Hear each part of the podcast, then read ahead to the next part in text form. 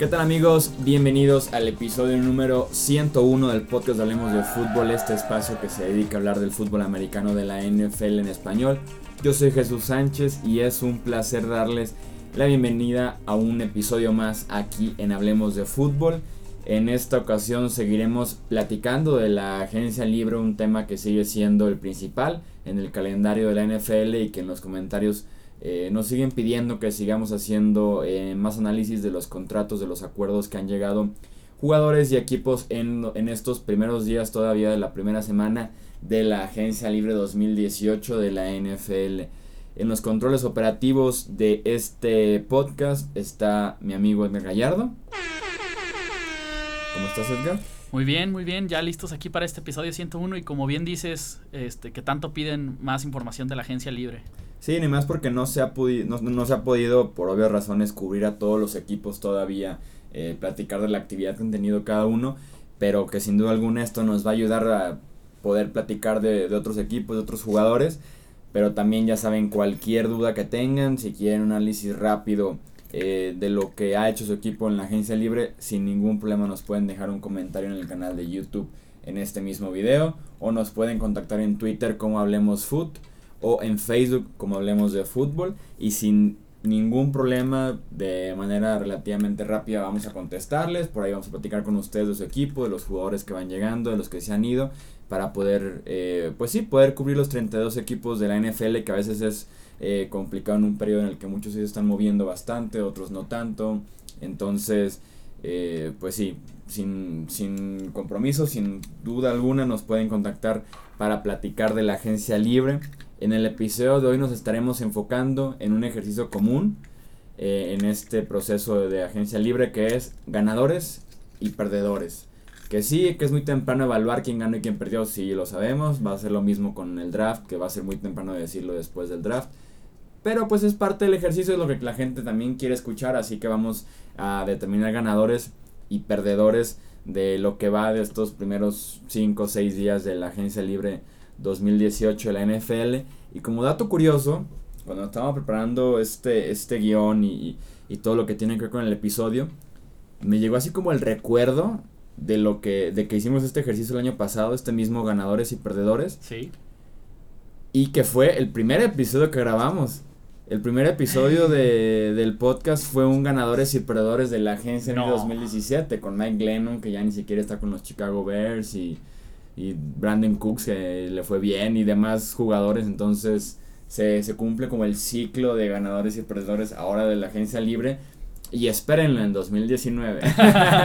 no, y, y que, bueno, digo, yo sé que no saben ustedes cómo funciona esto de cómo lo hacemos nosotros, pero a veces grabamos más de un, un video este, en una sesión.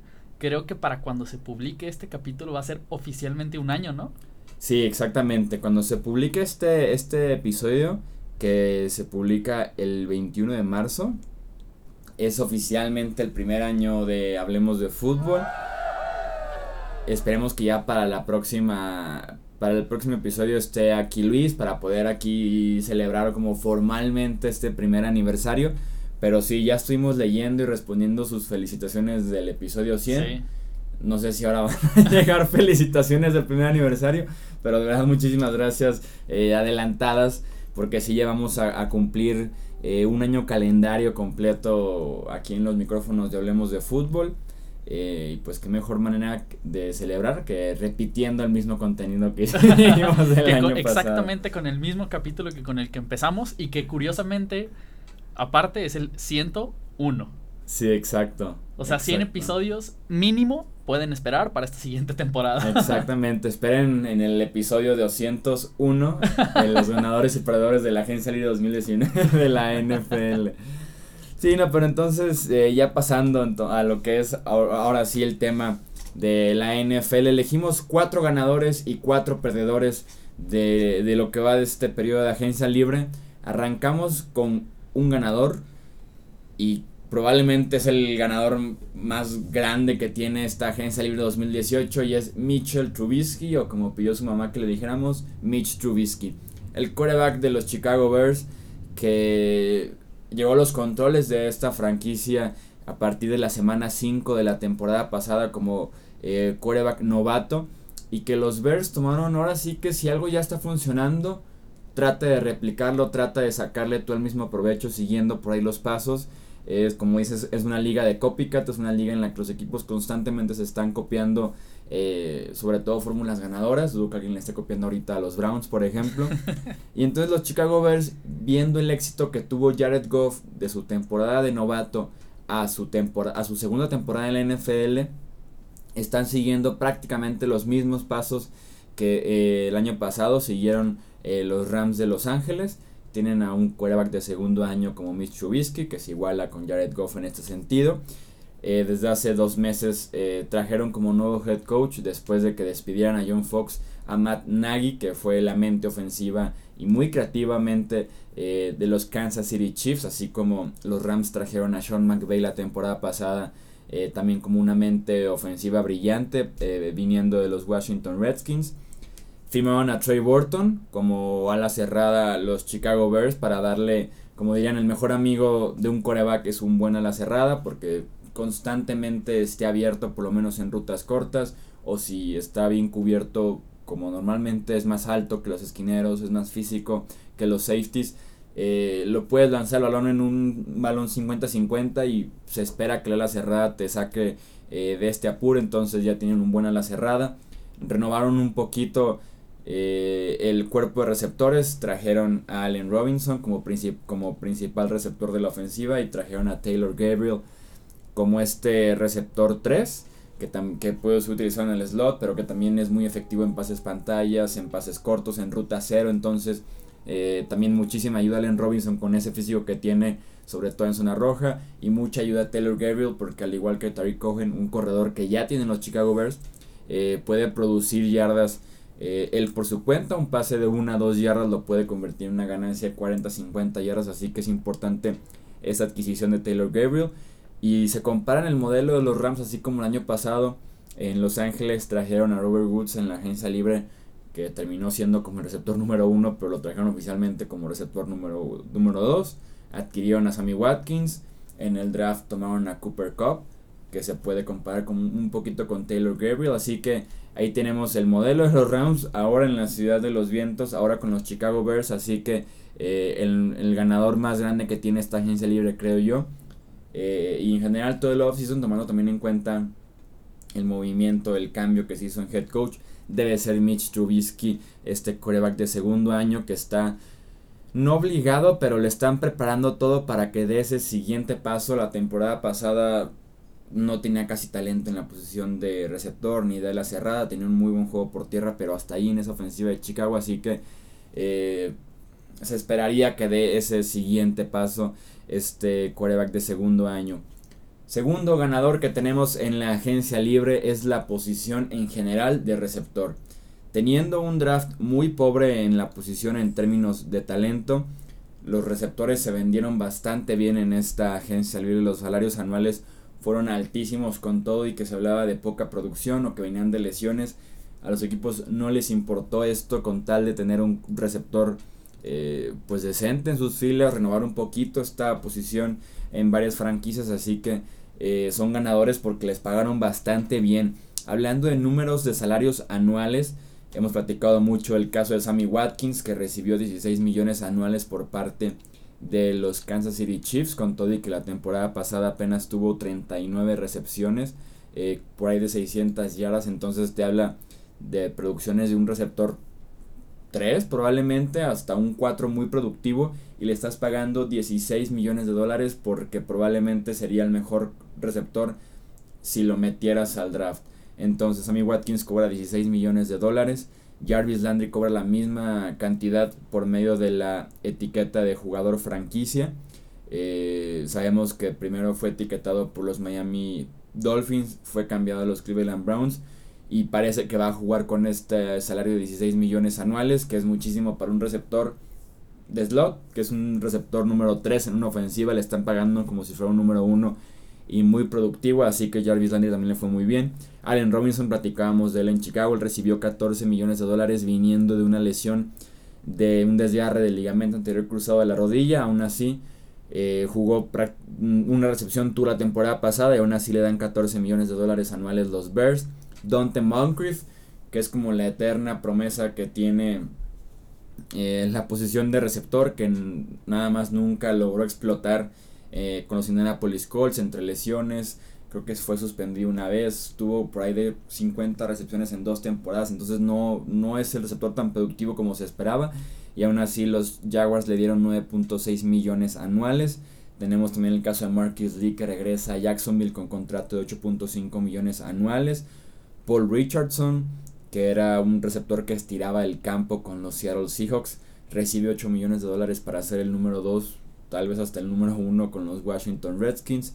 Albert Wilson pasa de ser el receptor número 2 o número 3 en los Kansas City Chiefs a ganar 8 millones anuales con los Miami Dolphins. Entonces te habla muchísimo de, lo pobre que está el talento en este draft y, y que eran pocas opciones pues realmente buenas en la agencia libre y que les fue bastante bien en términos generales eh, en la posición. Y esto sin tomar en cuenta también el contrato infladísimo que recibió este Ryan Grant con los Baltimore Ravens y que por ahí se canceló de último minuto porque no pasó el examen físico en Baltimore. Pasamos entonces al tercer ganador de esta agencia libre y es, así como hablamos de la posición de receptores, hablamos ahora de la posición de corebacks.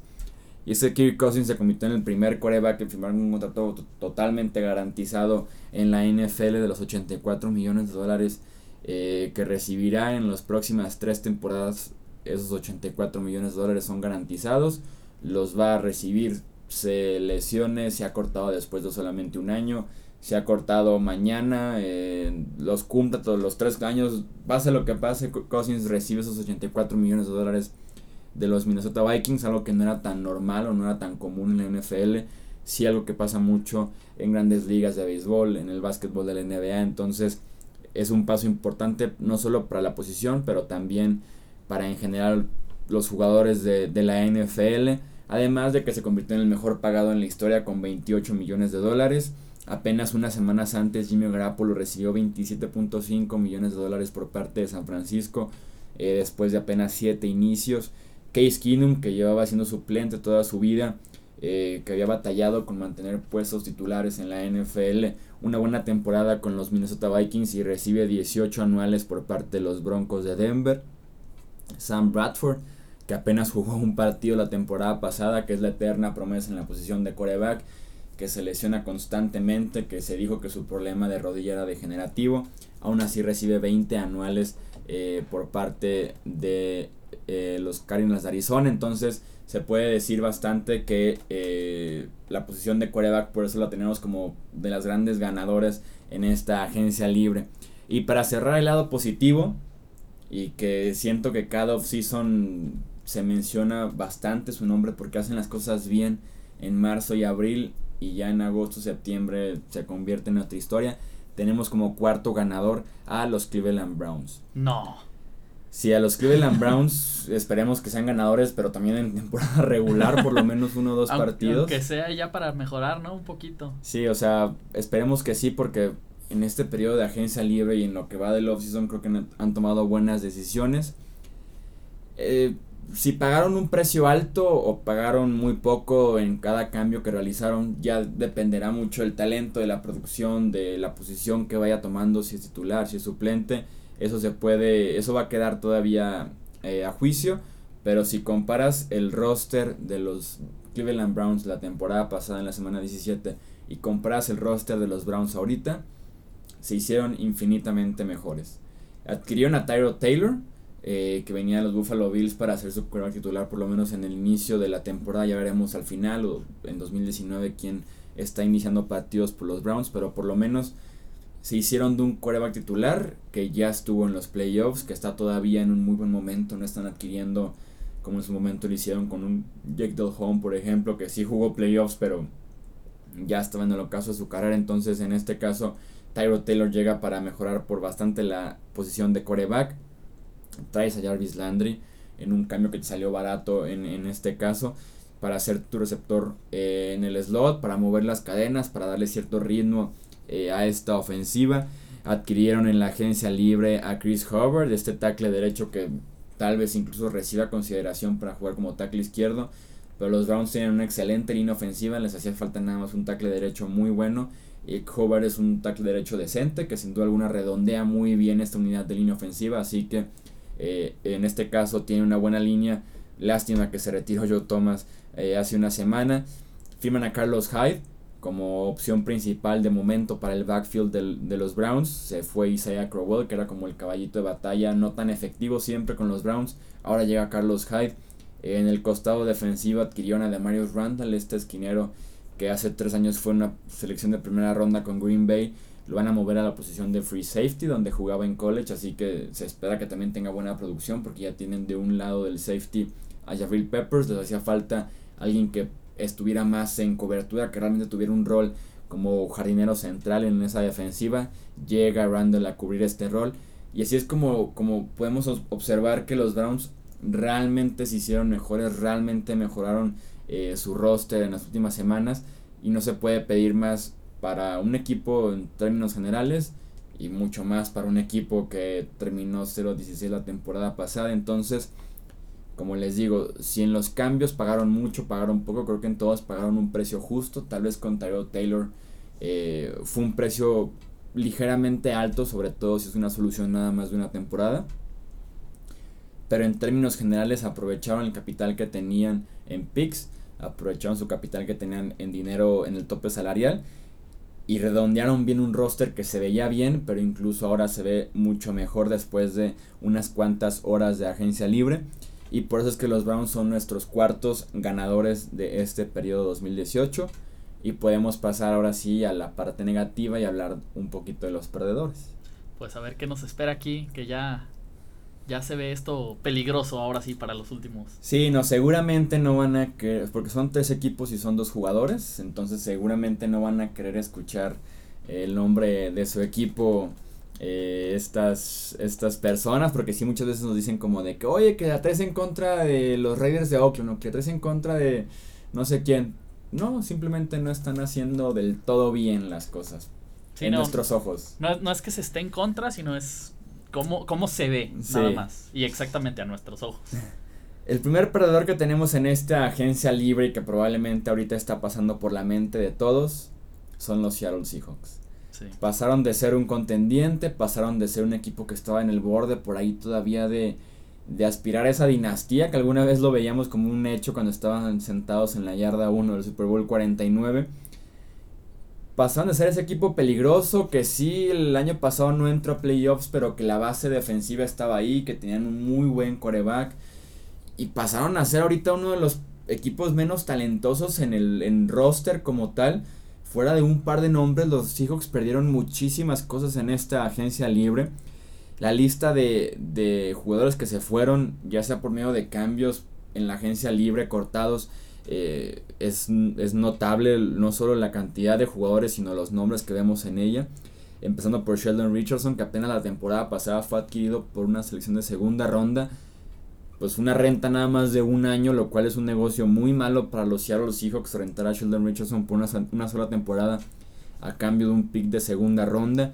Se fue Richard Sherman, que probablemente está entre los 5 o 10 mejores eh, jugadores en la historia de esta franquicia.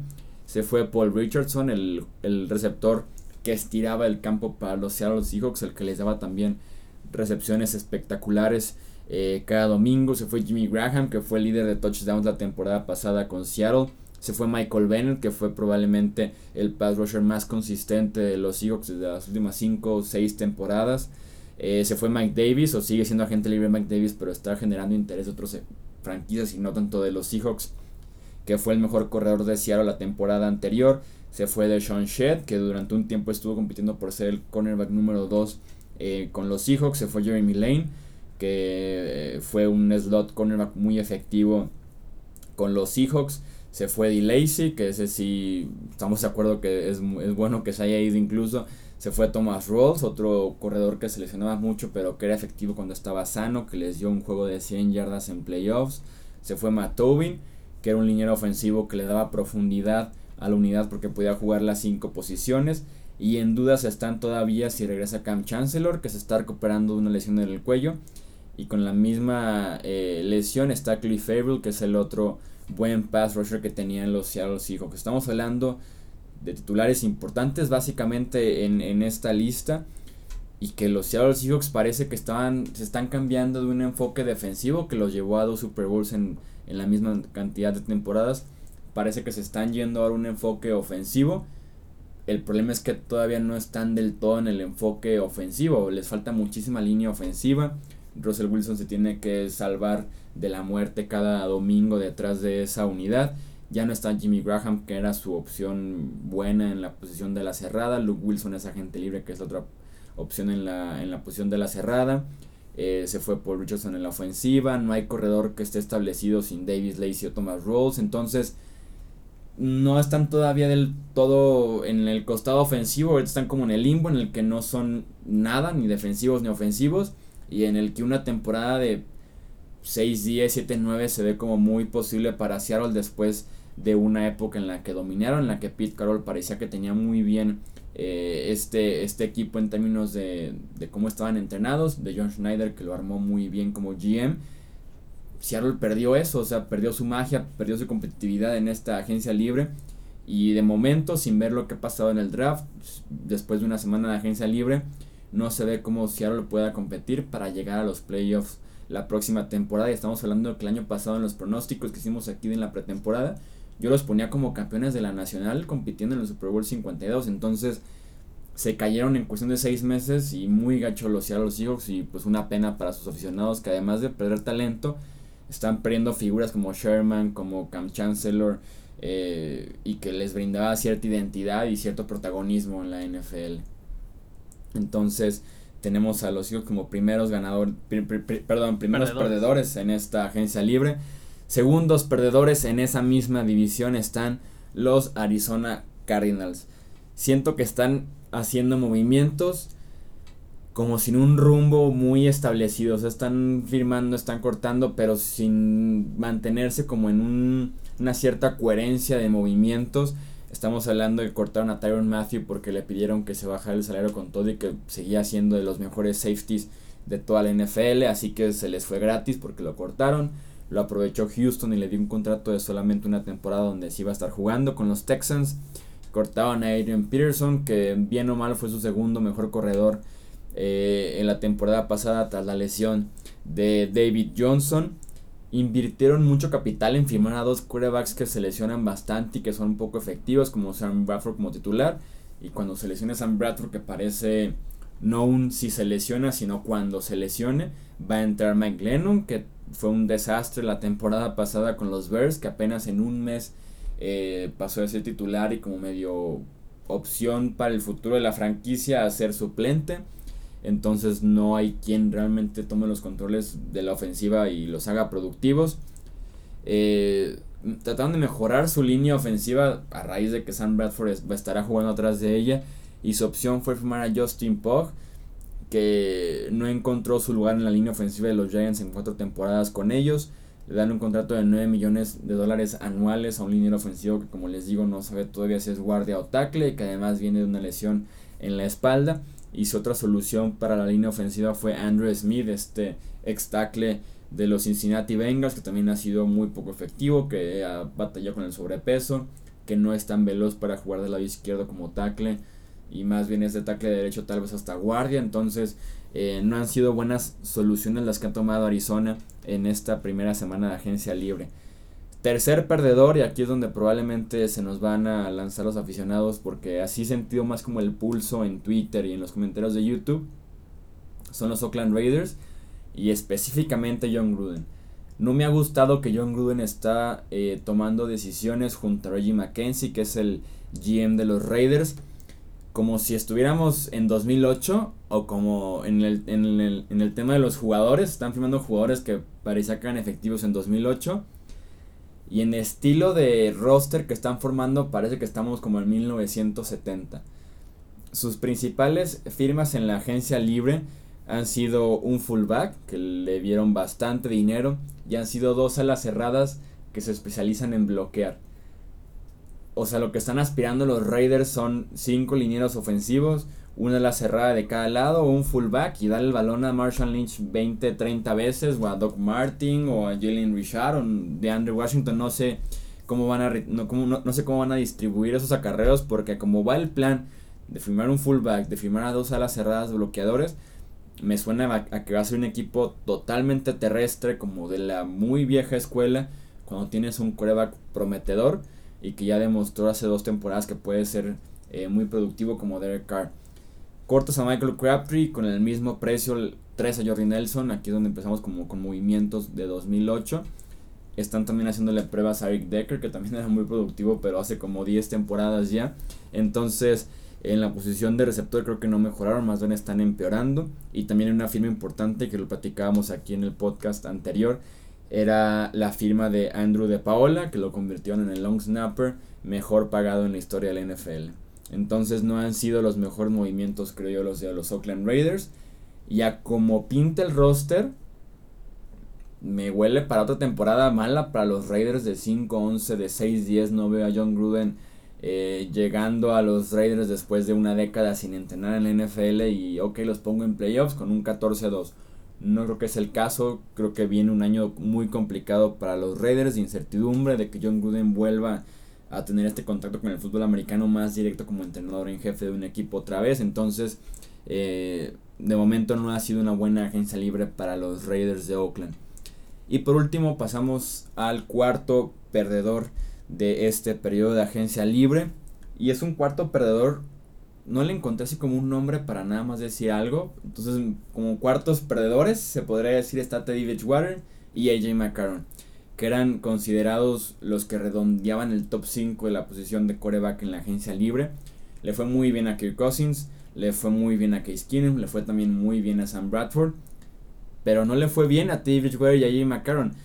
Con AJ McCarron firmó varios días después de que ya habían llegado a un acuerdo la mayoría de los quarterbacks principales de esta agencia libre y apenas pudo conseguir un contrato de dos temporadas y 10 millones de dólares con los Buffalo Bills, que parece es un hecho que van a subir por quarterback, entonces AJ McCarron pasa de ser suplente de Andy Dalton a, a ser suplente, no sé, de Baker Mayfield, de Josh Allen, de eh, Rosen, no sé de quién vaya a ser suplente, pero McCarron se convirtió en agente libre con la ilusión de ser titular en alguna franquicia en la NFL y pasó de Cincinnati a Buffalo. Esa es la única diferencia que tuvo en este periodo de agencia libre.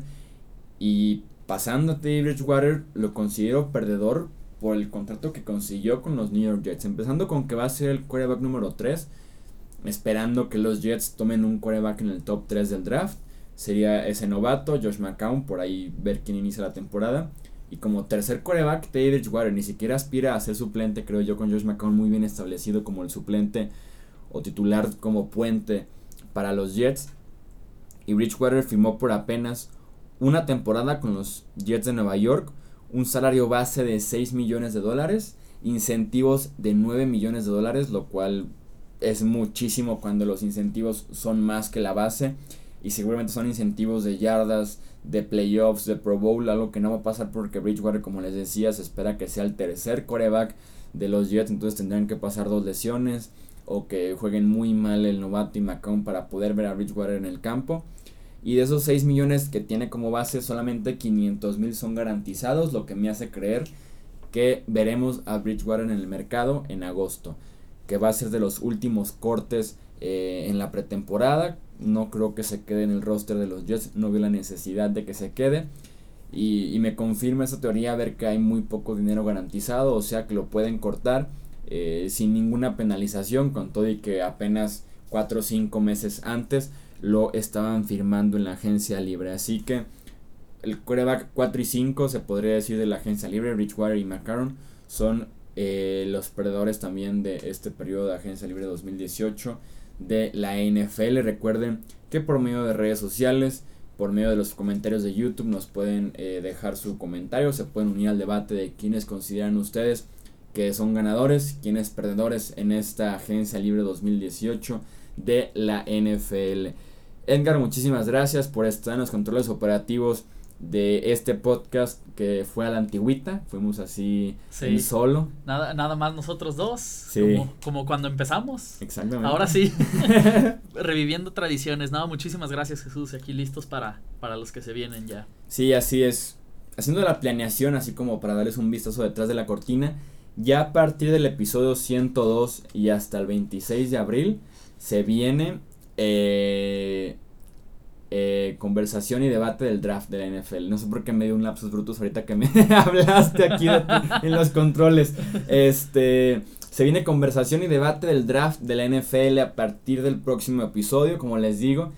Y probablemente una o dos semanas después del draft viene mucha práctica colegial, viene mucho mock draft, vienen análisis, rankings de posiciones, así que estén muy al pendientes de, esto que, que vienen, hablemos de fútbol. Y también tenemos una sorpresa para celebrar el aniversario de Hablemos de Fútbol, vamos a tener un regalo para los suscriptores, vamos a estar anunciando en redes sociales como oficialmente la dinámica, tal vez en algún video que explique bien cómo va a ser todo, pero aquí Edgar tiene el regalo oficial.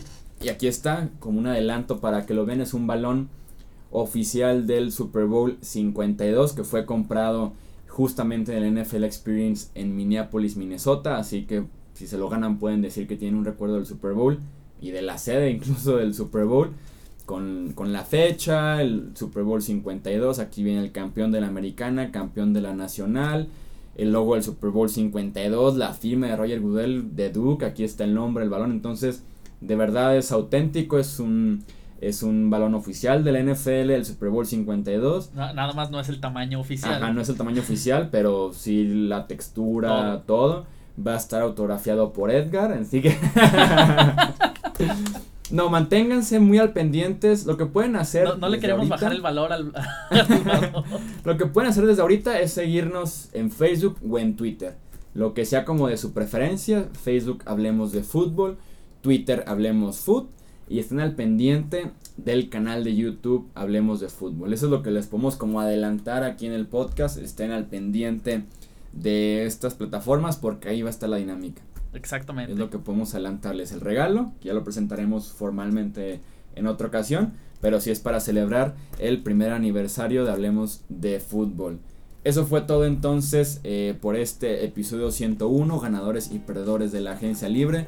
Yo soy Jesús Sánchez, Edgar, muchas gracias en los controles operativos. Nos escuchamos entonces en el próximo episodio. Hasta luego.